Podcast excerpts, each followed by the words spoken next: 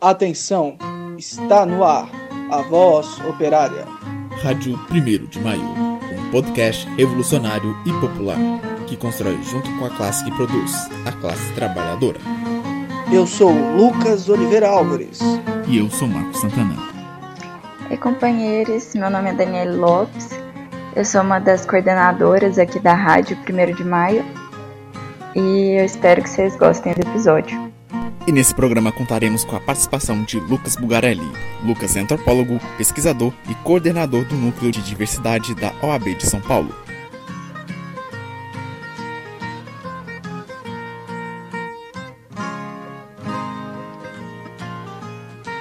Olá, Lucas. Boa noite. Muito obrigado pelo convite. Vamos começar aqui contextualizando sobre movimento, né? E é muito importante começar com as informações que são bem básicas sobre os marcos do movimento LGBTQIA. Em 28 de junho de 1969, houve a revolta de Stonewall, que acabou se tornando a data internacional para celebrar o Dia do Orgulho Gay. O que ocasionou essa revolta e qual a sua importância para a comunidade em questão? Oi, gente, boa noite. Boa noite a quem está ouvindo a gente. É, agradeço super o convite. Acho, achei muito bacana é, vocês dedicarem aí um, um episódio especial para poder falar das lutas LGBT que ia mais no Brasil hoje em dia.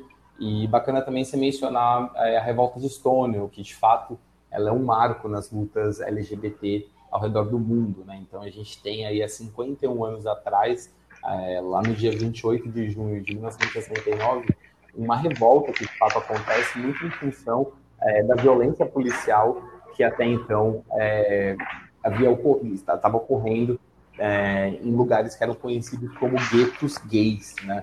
Isso daí existia não só no, no Brasil, mas também nos Estados Unidos, em vários países, a ideia de que as pessoas gays e lésbicas elas não podiam é, ser quem elas eram ao longo do dia, né? Elas não podiam é, sair às ruas e abraçarem seus companheiros, suas companheiras, é, pessoas travestis, enfim. Então a única forma de você ser quem você era era à noite, às escondidas, nesses lugares conhecidos como guetos gays. Né? Eu falo aqui é, de São Paulo, e quem já visitou São Paulo, quem é de São Paulo, deve ter, deve ter conhecido as imediações da Praça da República, da Praça Roosevelt, é, do Largo do Arouche. Eu sei que vocês estão aí em Minas, em BH, eu conheço é, o Maleta, que eram esses lugares que eram conhecidos como guetos gays, lugares mesmo de reunião dessa galera lá nos anos 70. Isso acontecia também nos Estados Unidos. Então, Stonewall acontece num bairro chamado Village. O Village, ele é um bairro de Nova York é, bastante conhecido por reunir pessoas LGBT e já na época era assim, né? Então, é, existiam algumas ruas ali no, no Village que tinham bares e eram nesses bares onde as pessoas iam para poder é, se verem, para poder se conhecerem e para poder, inclusive, entender melhor o que, que era a sexualidade, né? Porque a gente tem uma cena aí em que você não tinha muitas representações das homossexualidades na mídia, na imprensa, é, nas artes, de modo geral. Então você sabia muito pouco sobre o que, era ser gay, o que, era ser lésbica. Então ir nesses lugares também era uma forma de você saber o que, isso significava, conhecer, falar, poxa, eu posso ser assim também, né? Não tem problema é, nenhum com isso. E aí o que aconteceu lá na época é que, e aqui no Brasil também, esses lugares eram muito vítimas de violência policial. Né? Então, aqui no Brasil, existiam as batidas policiais que eram geralmente feitas em várias cidades. A gente sabe que a ditadura civil-militar, que é, articulou as Forças Armadas como esse braço aí armado do Estado para poder fazer valer a sua lei de, de ordem, a sua, sua lei de garantia da ordem, né, e todos os atos institucionais e tudo mais, a gente tem uma história que é interessante de dizer sobre é, a perseguição contra pessoas LGBT no Brasil durante a ditadura, porque ela não passa necessariamente pelas Forças Armadas, ela passa pelas guardas municipais. Né? Então, muitas vezes a gente não sabe muito sobre isso, porque a gente foca muito nessa violência que é, o Exército produziu, né? que as Forças Armadas, de um modo geral, produziram é, e, e fortaleceram ao longo da ditadura. No caso das pessoas LGBTs, eram com guardas municipais, as políticas elas eram municipalizadas, mas elas existiam, políticas muito fortes de é, repressão policial mesmo contra travestis, transexuais. Transexuais na época ainda era uma categoria que não existia, né? Mas travestis, gays e lésbicas, as categorias que, que existiam à época. E aí a gente tem uma cena que é muito marcada por essa violência e, e representa justamente isso. Então é uma noite, né, o 28 de junho de 69 é uma noite em que a polícia bateu no Stonewall Inn, que é o hotel onde fica o bar Stonewall, né, no Village. E, e é curioso também dizer que Stonewall, o, o bar Stonewall, ele tinha ainda uma, uma incidência maior de violência policial sobretudo porque não eram quaisquer gays, lésbicas e travestis e drag queens que frequentavam aquele bar, mas ele tinha um recorte racial e de classe muito forte. Então eram geralmente gays latinos, é, lésbicas negras, drag queens é, latinas, negras, enfim, você tinha uma predominância ali de pessoas latinas e negras é, e afro muito maior do que em outros bares. Então era um alvo privilegiado da, da, da polícia, né? A polícia vai, faz essa batida, e aí o que acontece a partir daí é que as pessoas falam: olha, basta, chega, não dá mais para a gente ficar aguentando, já viver as escondidas, a gente não pode ser quem a gente é nem à luz do dia, a gente já vem para esses lugares e ainda sofre com violência policial. Aqui no Brasil, por exemplo, a gente sabe de casos, né, quem conta isso são os historiadores que montam essa historiografia do movimento LGBT, o James Green, por exemplo, é, que conta para gente sobre é, como que aconteciam essas batidas. Existia a época um crime que nem era um crime, né? Ele nem estava no Código Penal, mas ele era usado pela polícia, pelas guardas municipais como se fosse crime, que era a vadiagem, né? Essa ideia de que se você tivesse à noite num lugar é, tido suspeito, porque é, pessoas gays, lésbicas frequentassem, você poderia estar cometendo um crime de vadiagem. E o que acontecia à época é que muitos gays e lésbicas, lá nos anos 70, 60, quando eles saíam para os bares, eles levavam a carteira de trabalho junto com eles, para poder, quando fossem parados pela polícia, mostrar que eles eram trabalhadores, que eles não eram ditos vadios, né? Então, é, essas coisas marcaram muito essa época, e foi a partir disso que começam a surgir uma série de grupos e uma série de movimentos, como a Parada do Orgulho LGBT, né? Então, a parada é justamente feita um, a, a, o primeiro formato dela, né? Um ano depois de Stonewall, em, em Nova York mesmo, quando as pessoas falam: olha, a gente tem que marcar essa data, essa data que foi essa revolta, que foram justamente as pessoas se rebelando contra a polícia, né?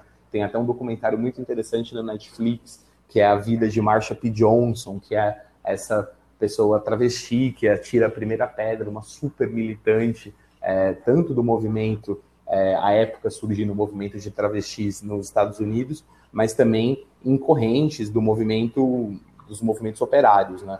Então ela é, tem essa função muito importante aí de vocalizar essas vozes também. Já em 1970, 28 de junho de 70, a gente tem aí é, a primeira parada LGBT, a época não se chamava desse modo ainda, né? Era chamado como parada gay, né? Ou então é, parada do orgulho gay. Depois a gente vai desenvolvendo aí para parada do orgulho LGBT e pelo menos, né? Hoje em dia tem vários modos de, de colocar sigla também. Mas, mas o que acontece é que essas lutas elas começam a pedir visibilidade, né? justamente por entender que não dava mais para ficar só nos guetos, não dava mais para ficar se escondendo. Então, a ideia da visibilidade passa a ser muito importante nisso. A ideia de falar, olha, nós estaremos à luz do dia. Vocês terão que entender que nós somos gente também, que nós somos pessoas que merecem respeito. E aí vem toda a ideia do orgulho junto com isso, né? Ou seja, essa ideia de que você é, para estar tá visível, você tem que estar tá orgulhoso de si mesmo, né? Ou seja, se você está visível, mas você tem vergonha de ser quem você é, você não consegue botar, afirmar essa, essa sexualidade dissidente como algo legítimo, né? Então, a partir daí você tem a ideia do orgulho e da, da e da visibilidade como duas bandeiras muito grandes. É, nos Estados Unidos não, não havia uma ditadura, mas aqui havia, então esses contextos eles variam um pouco também em função da conjuntura de cada país. Mas aqui no Brasil a gente tem aí o grupo Somos, é, de afirmação sexual, é assim que ele se chama, né?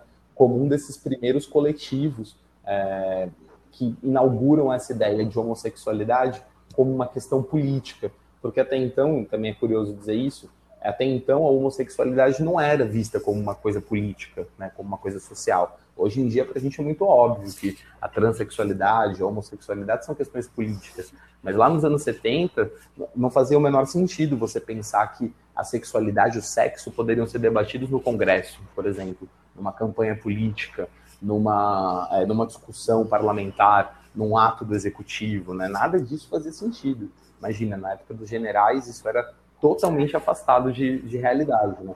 Então, que, o que um grupo Somos começa a fazer é, de fato, afirmar a sexualidade, a homossexualidade, como uma questão política, ou seja, tirar ela do campo do religioso, que era da onde ela, por partes, ficava, né? ou seja, quando ela era considerada um pecado, tirar do campo da biologia, quando ela era considerada a homossexualidade uma doença, e tirar do campo da moralidade, né, quando ela era geralmente considerada moralmente questionável.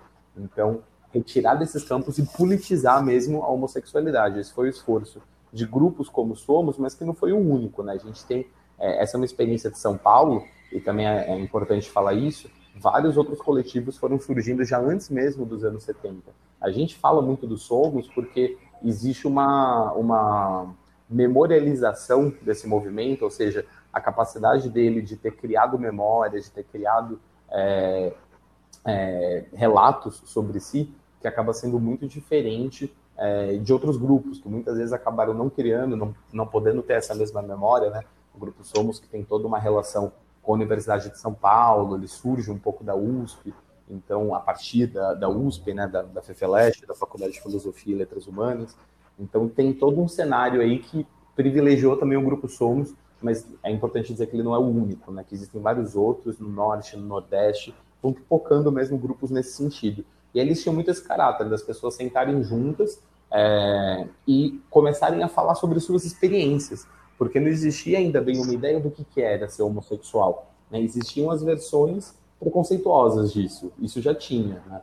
É, então, o que, que era ser uma bicha, o que, que era ser uma baitola, mas o que é ser um homossexual? O que é levar isso a sério para além da, da chacota, para além da humilhação? Né? Então, essas pessoas se reuniam, sentavam juntas para poder falar sobre suas experiências e, a partir disso, formular é, uma noção é, de lutas homossexuais. Né? E a gente está falando de gays, mas também de lésbicas. Né? O grupo Somos, por exemplo, é marcado por um, por um contexto de tanto gays como lésbicas que atuam no grupo em números diferentes, né? mais gays do que lésbicas, acho que já mostra um pouco desse traço do movimento LGBT de ainda ter uma predominância masculina muito grande em alguns momentos. E aí, num segundo momento, as mulheres lésbicas que pertenciam ao Somos, elas é, cindem do grupo e criam o GALF, o Grupo de Ação Lésbico Feminista, que é considerado um dos primeiros grupos é, do movimento lésbico brasileiro. Né? E aí a gente tem também aqui no Brasil outras é, outras formações, por exemplo, como o início do movimento de travestis, que ele não começa é, junto com o movimento de gays e lésbicas, porque existia aí uma, uma distinção de classe mesmo entre esses movimentos. Né? O movimento de gays e lésbicas ele começa como é, um movimento que já articulava trabalhadores, mas com uma certa classe média intelectualizada. O movimento de travestis é um movimento de mulheres travestis que estavam trabalhando na prostituição nos anos 70. E ele tem um caráter muito menos intelectualizado e muito mais é, da prática do trabalho, ou seja, eram pessoas que estavam no seu local de trabalho, trabalhando como prostitutas e que precisavam é, se organizar para poder, primeiro, se proteger da violência policial e depois criar condições mínimas de sobrevivência num espaço que ainda é muito violento com as pessoas que trabalham nele. Né? Então, elas começam a se organizar muito nos locais de prostituição. É uma cena um tanto diferente do movimento de gays e lésbicas, esse um tanto mais é, intelectualizado, mas também muito articulado com o movimento operário. Né? Então, a gente tem aí marchas é, importantes na cidade de São Paulo ao longo dos anos 80, por exemplo, que são marchas entre o movimento operário, o movimento negro unificado, o movimento, o grupo Somos, o movimento homossexual de modo geral, o movimento feminista, é, que estão pensando um pouco das articulações dessas lutas mesmo. Então, isso era muito colocado na prática é, nesse primeiro período do movimento. Né? E aí a gente tem uma história é, que também passa pela própria história do país, né? então a gente sai de uma ditadura civil-militar e entra numa democracia, e com isso a gente tem é, uma mudança de paradigma mesmo para o movimento, que é uma mudança importante, porque se na, na ditadura ele não poderia propor direitos LGBT, porque não faz muito sentido você propor direitos é, frente a um Estado que não está nada interessado em, em, garantir esses direitos, numa democracia já fazia mais sentido você pensar desse modo, né? pelo menos nesse sentido de criar um, um, um espaço possível para que as pessoas pudessem ter seus direitos garantidos, né? E daí, é claro, a gente tem perspectivas mais reformistas, mais revolucionárias em relação a isso, né? em relação até mesmo ao modo de encarar o próprio direito e a democracia, né? Mas a necessidade ali era meio básica no sentido de fazer valer é, direitos mínimos, né? A gente está falando aí direito à vida, por exemplo, né? Que ainda não é assegurado para muitas pessoas LGBT. Então a gente tem nesse, nessa mudança aí da, da ditadura para a democracia uma mudança também do estilo da militância, né? Se essa primeira militância é, ela é muito mais autonomista, no sentido de pouco vinculada ao Estado e muito é, horizontalista também, não existia essa ideia de lideranças LGBT tão claro, né? Os grupos eles eram muito horizontais, os coletivos. Num segundo momento, a gente já tem uma cena um tanto diferente, onde começam a emergir grupos mais verticais, mais burocráticos. Então, tinha um presidente da ONG, do coletivo, tinha um secretário. É, entra um pouco de uma espécie de burocratização mesmo nesse sentido, muito em função dessa opção que não só o movimento LGBT, mas outros movimentos sociais fazem de é, se atrelar ao Estado na reivindicação por direitos. Né? Só que aí, é, nesse meio do caminho, a gente tem dois fenômenos que são interessantes serem mencionados, pelo menos. O primeiro é o fenômeno do HIV-AIDS, que é algo que surge no mundo em redor dos anos 80, a gente está vivendo uma pandemia hoje em dia, então a gente sabe bem o que, que é conviver com um vírus é, bastante, é, uma capacidade de infecção bastante alta, e que a gente sabe muito pouco dele, né? todo dia, de certo modo, a gente está aí é, sabendo algo de novo sobre o, o, algo novo sobre o coronavírus. Imagina nos anos 80, com muito menos é, capacidade de se conectar, de ter informação com rapidez, como que era. Então, era um, um vírus que tinha muita desinformação em cima, né? Chega no Brasil é, como dito pela mídia como um câncer gay, né? É famosa essa capa da Veja dos anos 80, em que é, a, o, o HIV/AIDS é tido como é, a capa é, escrita assim: chegou o câncer gay no Brasil, né, sobre o primeiro caso de pessoa infectada com HIV/AIDS.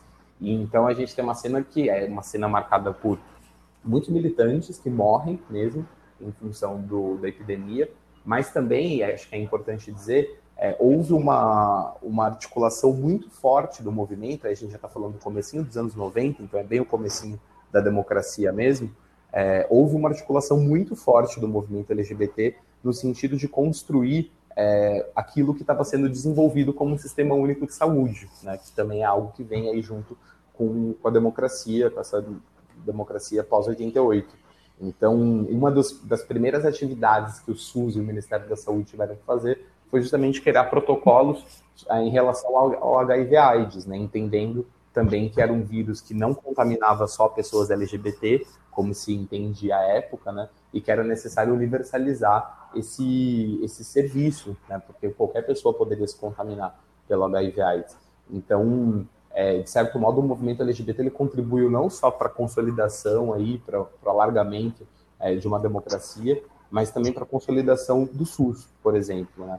Então, esse é um ponto importante. Outro ponto importante é que o movimento LGBT ele sempre teve muito atrelado, não só a outros movimentos, mas também a partidos. Né? Então, você tem um intercâmbio entre militantes LGBTs, militantes gays, lésbicas, principalmente, entre os espaços do movimento e entre os partidos políticos também. A gente tem aí já nos anos 90, bem no comecinho mesmo, em 92, se eu não me engano, a criação de uma setorial de gays e lésbicas na então Convergência Socialista, que depois se torna PSTU, e a gente tem é, também a criação de uma setorial de gays e lésbicas no PT, acho que em 94, se eu não me engano.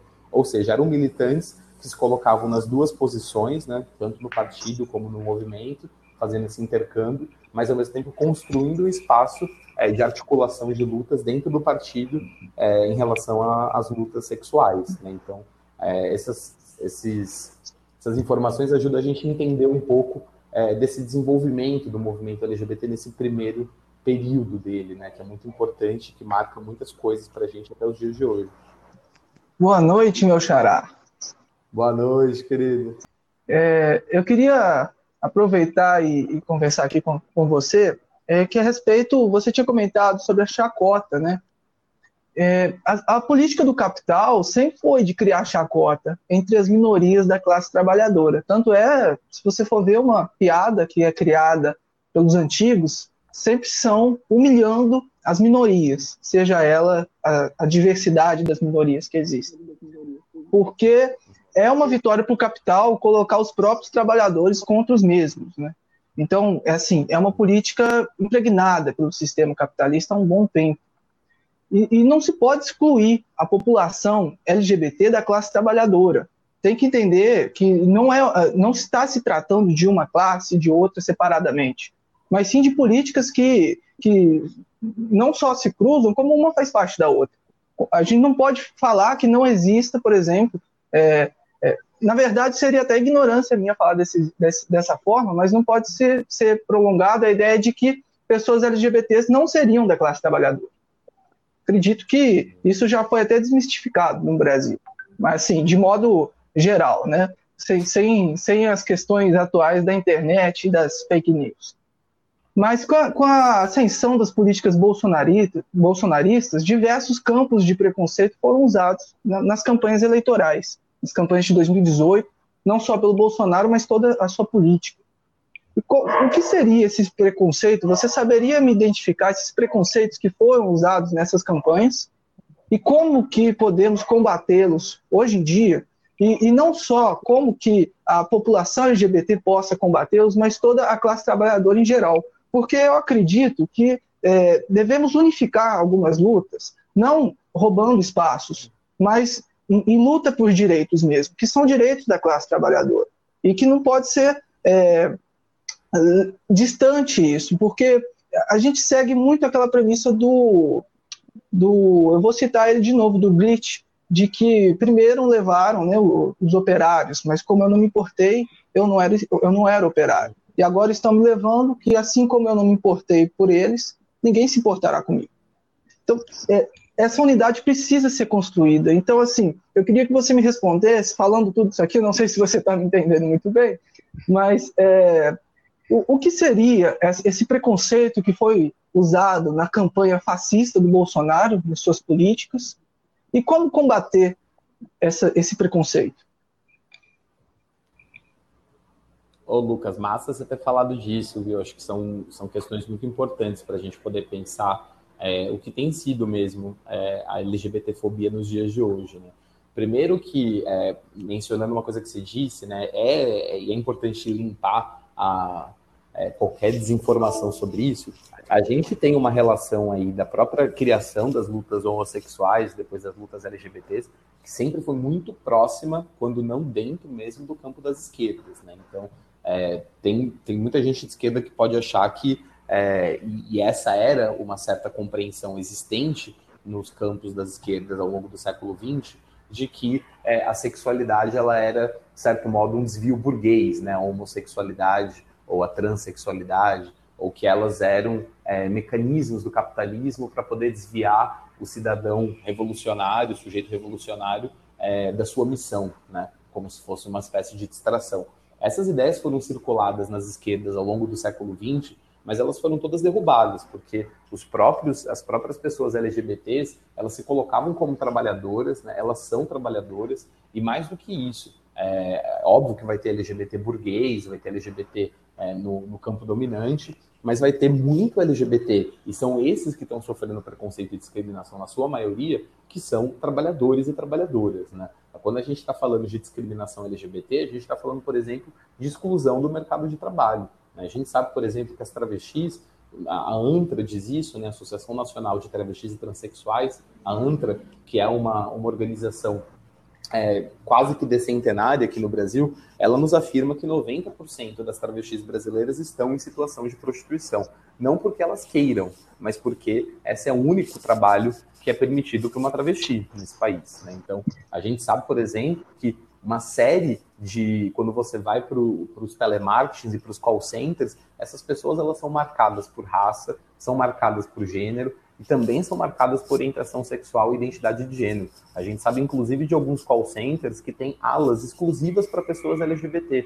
E por que que essas pessoas estão no call center? Não só por ser um trabalho precarizado, mas também porque ele possibilita você trabalhar sem mostrar a sua cara. O que para pessoas travestis, por exemplo, é uma coisa importante porque ela sabe que se ela precisar mostrar o rosto dela, ninguém vai contratar ela. Então, ali pela tela, ela consegue se estabelecer. A gente sabe, inclusive, de alguns recursos de é, call center e telemarketing no sentido de padronização vocal de travestis, porque surgiu esse papo já de que pessoas travestis, elas quando é, trabalhavam em call center, elas tinham uma voz meio híbrida, dita meio híbrida. Então, é, se faziam até treinos para que elas padronizassem a voz dela, para que isso não incomodasse é, a pessoa que estivesse ligando lá para o call center. Então, veja, é uma situação que a gente não está falando só de uma discriminação é, no nível mais básico. A gente está falando de como que isso está atrelado a uma economia que ganha e ganha muito dinheiro é, ao utilizar pessoas LGBT para poder precarizar ainda mais e poder é, produzir ainda mais ao custo delas, né, por conta desses preconceitos.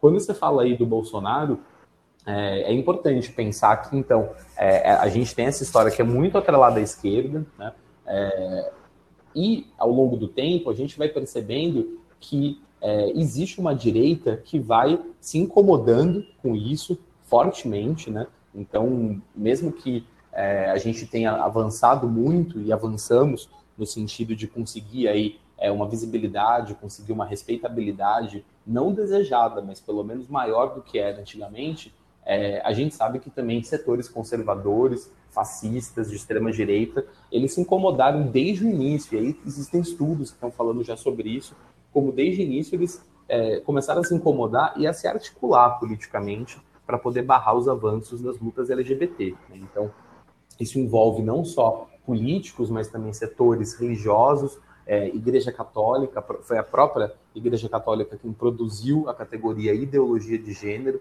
Isso tem pesquisas sobre também que nos dizem como que isso foi forjado por setores ultraconservadores da Santa Sé, no sentido forjados mesmo, né, no sentido de produzir a palavra lá e circular essa palavra ao redor do mundo. Então, essa direita que vai se constituindo também nessa cena dos anos 80, 90, que vai começando a entender que o gênero e a sexualidade estão começando a ser discutidos em campo global, né? Dentro dos sistemas de proteção global, então está passando pelas instituições, está passando pelos estados, é, isso faz com que essa extrema-direita também comece a se articular no campo contrário. E aí a gente tem um avanço das forças conservadoras, não só no Brasil, mas na América Latina, e que é marcado por esse fenômeno. Né? É curioso que a gente ainda vê no campo das esquerdas, muitas vezes, as pessoas falando que essas discussões, pessoas como a Damares, discussões como a ideologia de gênero, elas são uma cortina de fumaça, né? Que elas, na verdade, elas só serviriam para poder lubridiar é, a gente é, das questões que realmente importam, das questões ditas econômicas, né? E também é importante é, enfatizar aí que elas não só não são cortinas de fumaça, como elas têm produzido efeitos muito concretos na vida das pessoas, né? Então, não só o preconceito e a discriminação aumentam no Brasil com o governo Bolsonaro, mas a gente tem um clima que é de liberalização mesmo do discurso de ódio. Muitas pessoas começam a se sentir mais permitidas a discriminar do que, é, do que antigamente. Né? Primeiro que a gente já tem um fenômeno que é mais recente de pessoas que começam a se dizer de direita, o que já não era uma coisa tão óbvia. Né? Você se dizer de esquerda não tinha muito, assim, obviamente tem resistência, né? Mas era mais comum se dizer de esquerda do que você dizer com orgulho, principalmente, que você é de direita. Hoje em dia a gente tem uma cena que as pessoas dizem com orgulho que elas são de direita, né? Então é uma mudança também de paradigma com esse avanço conservador que faz com que as pessoas sintam muito autorizadas a, a serem preconceituosas, a discriminarem, e a gente vê um aumento mesmo das formas de violência, né? não só violência física, verbal, mas a própria violência institucional, né? que faz com que a gente sabe, por exemplo, que a relação entre as polícias militares hoje em dia com seus estados não é uma relação orgânica. As polícias militares elas não respeitam é, de forma totalmente obediente o governador do estado. Elas estão articuladas em outras redes de força que passam pelo bolsonarismo, que passam por sujeitos que estão atuando hoje no governo federal. E a gente sabe que a abordagem de um policial em relação a uma travesti que está fazendo prostituição não é a mesma abordagem realizada um sujeito branco no bairro nobre. Não é a mesma. Né? Então a gente está falando desse tipo de preconceito com o avanço do conservadorismo. Agora, atrelar as lutas LGBT a uma perspectiva de classe é pensar não só em incluir esses sujeitos, mas pensar que esses sujeitos eles têm especificidades que dizem muito que tipo de trabalhador eles são. Eu lembro muito bem quando a gente estava discutindo a reforma da Previdência, que uma das coisas que muito partido fazia era, pô, mas o movimento LGBT os movimentos sociais, eles só falam deles, eles nunca é, colam junto na luta quando é uma luta estrutural, uma luta pela previdência e tudo mais. Só que, veja só você, as travestis, por exemplo, elas são a expectativa de vida média de uma travesti no Brasil é de 33 anos. Ou seja, pessoas travestis em geral não pensam na previdência, porque elas não sobrevivem até chegar a se aposentar, né? Então, pensar a partir de uma perspectiva de classe as lutas LGBTs é pensar nessas intersecções. Que previdência faz sentido para uma travesti? Que previdência que a gente luta que considera inclusive uma pessoa que tem metade da expectativa de vida de um trabalhador que já tem uma expectativa de vida baixa em relação a um sujeito da elite, né? Então, acho que essas questões que nos fazem avançar também numa consciência que seja mais orgânica e mais coletiva em relação a essas lutas. Lucas, você como pesquisador e antropólogo, poderia fazer uma breve análise de conjuntura da atual realidade política que se passa na América Latina, no Brasil, a questão, na questão do avanço das políticas fascistas e como que o, a população LGBT, as lutas do orgulho LGBT pode contribuir com a construção de uma esquerda radical, uma esquerda revolucionária? Ah, massa vocês perguntarem isso, porque eu acho que tem Acho que essa é uma das coisas que o movimento tem pensado bastante fortemente nos dias de hoje, né? Primeiro, no sentido da, dessa conjuntura, acho que a gente tem aí uma cena que é marcada pelo avanço de forças conservadoras em vários países da América Latina, né? A gente vive uma, um momento do capital onde também é importante dizer, né, é um momento neoliberal, a gente não perdeu o pé na história disso, a gente vive uma, um avanço mesmo das forças neoliberais no sentido de pensar a desconstituição de toda uma estrutura de defesa da classe trabalhadora, então sindicatos, centrais sindicais, o quanto que isso tem sido enfraquecido por governos, por agendas conservadoras na América Latina, o quanto que isso impacta diretamente a população LGBT trabalhadora, que é justamente aquela que estava articulada, está articulada ainda nessas lutas, você vê pessoas LGBTs em sindicatos, em movimentos de base, em movimentos de terra, em movimento urbano, né, em movimentos que estão no, no, no cerne da, das lutas de esquerda. E, e, que com esse avanço conservador elas vão, é, de certo modo, também se prejudicando e se prejudicando ainda mais, porque essas intersecções aí vão fazendo com que a gente tenha ainda mais prejuízo. Né? Então a gente sabe, por exemplo, que um dos sujeitos que mais morre hoje em dia é o trabalhador, né? No, durante a pandemia do Covid. A gente tinha essa noção de que há ah, uma doença que mata mais pessoas velhas, né? Mas essa é uma realidade europeia, que não é a nossa realidade. A nossa realidade já tem dados que mostram, por exemplo, que a pessoa, que o sujeito que mais tem morrido durante a pandemia do Covid-19 é o jovem trabalhador, o jovem uberizado, o jovem que está hoje em dia trabalhando com é, telemarketing, está trabalhando com é, atendimento de delivery. Né? Esse é o sujeito, porque essa é a especificidade da América Latina e do Brasil, né? de ter uma classe trabalhadora ainda bastante explorada, né? sem nenhum tipo de acesso a, a qualquer tipo de proteção, seja do Estado, né, seja é, da própria sociedade. Então, a gente tem uma cena aí que ainda é muito marcada por isso. No campo das lutas LGBT, é curioso, porque é, se a gente vai contar a história mais recente, ela já vai dizendo várias coisas sobre como que as lutas LGBTs também estão muito envolvidas com essa cena do conservadorismo. Primeiro que o conservadorismo gosta muito de bater é, na, nas lutas LGBT, né, um sujeito preferencial aí.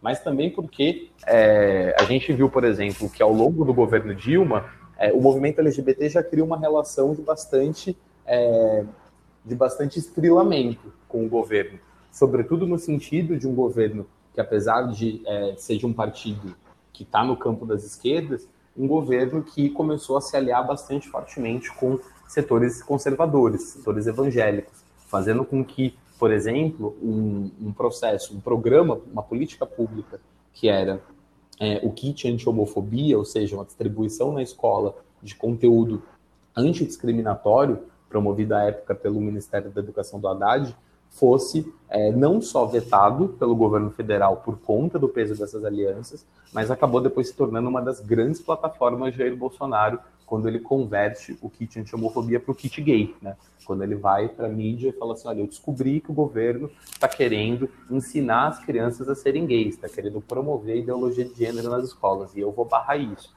E o cara se torna super popular com essa pauta, né? Então, é, o, próprio, o próprio modo como a esquerda muitas vezes foi lidando com essas lutas também mostra o quanto que a gente foi recuando, não só em relação às demandas de gênero e sexualidade, mas é, recuando em termos de forças mesmo. Né?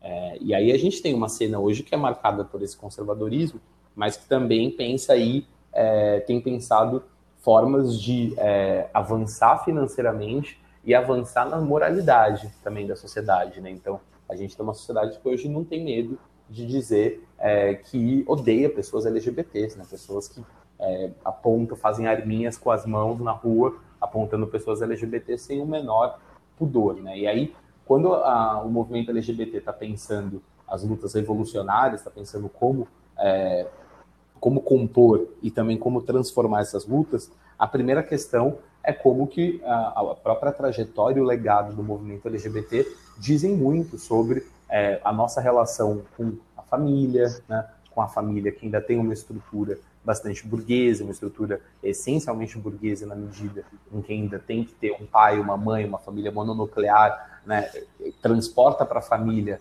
todo o trabalho reprodutivo, fazendo com que esse trabalho não seja monetarizado, e aí a gente tem uma série de arranjos que também vão é, questionar isso, e o movimento LGBT tem colocado isso dessa forma, né? não só em termos de casamento entre pessoas do mesmo sexo, mas que tipo de afetividade que a gente quer validar e que tipo de arranjo é, entre afetos, entre pessoas que, que têm afetos, que têm desejos entre si, que a gente tem que promover a partir de uma perspectiva de classe. Ou seja, para uma travesti hoje em dia, trabalhadora, talvez não faça o menor sentido você falar é, de casamento, né? Porque não é isso que ela quer, ela quer trabalho, ela quer poder sobreviver. Então, é, a gente também está falando de questões que dizem diretamente a ver com as condições materiais das pessoas. Né? A gente quer é, se manter vivo, a gente quer ter trabalho. São essas as questões que estão colocadas na ordem do dia.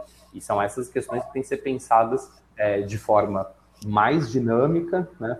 Então, pensando que o sujeito, a classe trabalhadora, ela não é feita por um sujeito único, né? Não é só o homem é, hétero, cisgênero, que compõe a classe trabalhadora, mas ela é feita por diversos sujeitos que são discriminados pelo capitalismo e são, é, são explorados pelo capitalismo é, a partir dessas características. E a gente sabe disso, a gente é só abrir o jornal e ver como que a Damares se relaciona com esses temas, como que o governo tem se relacionado com esses temas. Eles não perderiam todo esse tempo se isso não fosse vantajoso para eles. Né? Como, como que você vê uma possibilidade, uma esperança para o futuro, não numa situação apenas política institucional, mas numa situação da rua, uma situação real para a população LGBT, para as, questões é, operárias é, envolvidas no, no futuro da classe operária nesse sistema que vivemos hoje, no capitalismo, ou até mesmo vou te pedir para você deixar uma mensagem de esperança para trabalhadoras e trabalhadores que estão ouvindo a gente nesse podcast, pessoas que também não estejam ouvindo, mas que carreguem uma palavra de esperança nesse momento que o capitalismo novamente está é, destruindo toda a classe trabalhadora. Seguiu destruindo todo esse tempo, mas é, aproveita um momento desse de Covid, aproveita um momento desse de pandemia para impregnar mais ainda suas políticas assassinas, como o Bolsonaro está fazendo.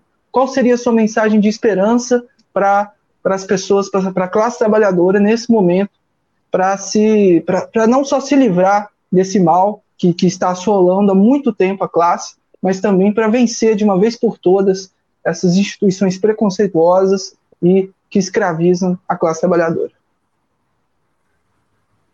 A massa, eu acho que tem uma coisa importante de ser dita, ela não é nem muito complexa, mas acho que é importante de ser enfatizada, é que por mais que a gente esteja vivendo um momento que é de avanço das forças conservadoras, é, a gente também tem uma disputa que é feita na sociedade há muito tempo em relação à própria consciência das pessoas. Então a gente sabe que de lá para cá, desde Stonewall e desde as primeiras lutas aqui no Brasil para frente, a sociedade foi avançando no sentido de, é, de entender e compreender o que significa isso. Eu, por exemplo, tenho para muito para mim que a classe trabalhadora ela não é conservadora em relação a esses temas. Há quem acredite que ainda exista um conservadorismo, e ele existe na sociedade como um todo, mas a classe trabalhadora avançou muito também na compreensão sobre esses temas, entendendo que a gente não está falando só de um sujeito lá longe, de um gay, de uma lésbica lá longe. A gente está falando dos nossos filhos, dos nossos irmãos, dos nossos tios, dos nossos companheiros, nossos camaradas, das pessoas do partido, das pessoas do coletivo.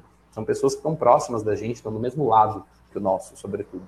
Então, para mim, tem uma coisa que é muito importante, que é, apesar de a gente viver em um estado que está é, avançando na, numa, numa cruzada neoliberal, fascista, né, no sentido do avanço mesmo dessas forças em relação à sociedade, a gente tem também é, uma, uma cena em que pessoas, sobretudo mais jovens, elas têm se colocado na sociedade de uma forma a entender que elas não vão voltar para o armário. Né? Isso é muito importante de ser dito. Ao contrário lá dos anos 70, dos anos 80, onde a maioria estava dentro do armário, hoje em dia, com redes sociais, com avanços tecnológicos, com a própria forma de comunicação que a gente tem entre a gente, a gente mesmo está fazendo aqui um podcast, né? Nunca nos vimos e estamos já é, conversando sobre tantas coisas importantes via podcast.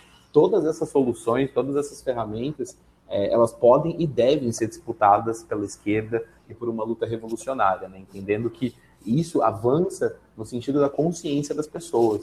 Então, é, a gente vive essa cena em que pode ter Bolsonaro, pode ter um, govern um governador, um prefeito fascista, conservador, só que as pessoas elas vão sair do armário, elas não vão mais ter vergonha de ser quem elas são, e é isso que deixa os conservadores muito bravos. Saber que por mais que eles façam tudo que eles façam, as pessoas vão continuar sendo quem elas são. Ninguém mais está topando voltar para o armário, ninguém mais está topando recuar nesse sentido. Então, essa, essa energia, essa pulsão de luta mesmo, faz com que, por mais que a gente viva um momento ruim, ele não é ruim por completo. E até pensar que se hoje em dia os conservadores falam do jeito que falam, né, os fascistas, os conservadores, falam do jeito que falam sobre o gênero e a sexualidade, com tanto ódio, com tanta, é, com tanta mentira, é justamente porque a gente conseguiu avançar, né? É justamente porque a gente, é, em determinado momento, incomodou eles a ponto de eles fazerem essa frente. Então, no geral, a gente não está perdendo, a gente está ganhando.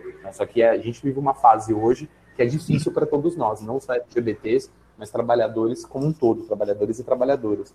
Só que é importante não esmorecer justamente por isso porque a gente sabe que as novas gerações, sobretudo, elas, e aí as lutas secundaristas mostram muito isso para gente, né? quem, quem teve a oportunidade de ir numa ocupação secundarista e ver como que o debate de gênero, de sexualidade, está sendo feito num nível altíssimo por estudantes de 15, 14, né, 16 anos, a gente começa a ganhar uma esperança de que as coisas podem melhorar e melhorarão, eu tenho certeza disso. Esse foi o Lucas, pesquisador e antropólogo. Muito obrigado pela sua participação, Lucas. Nós ficamos muito felizes e gratos com a sua colaboração com o nosso programa. Oi, gente, eu que agradeço, viu? Obrigado a todo mundo que nos ouviu até o final e obrigado a vocês por terem feito o convite, por terem organizado esse, esse episódio tão importante.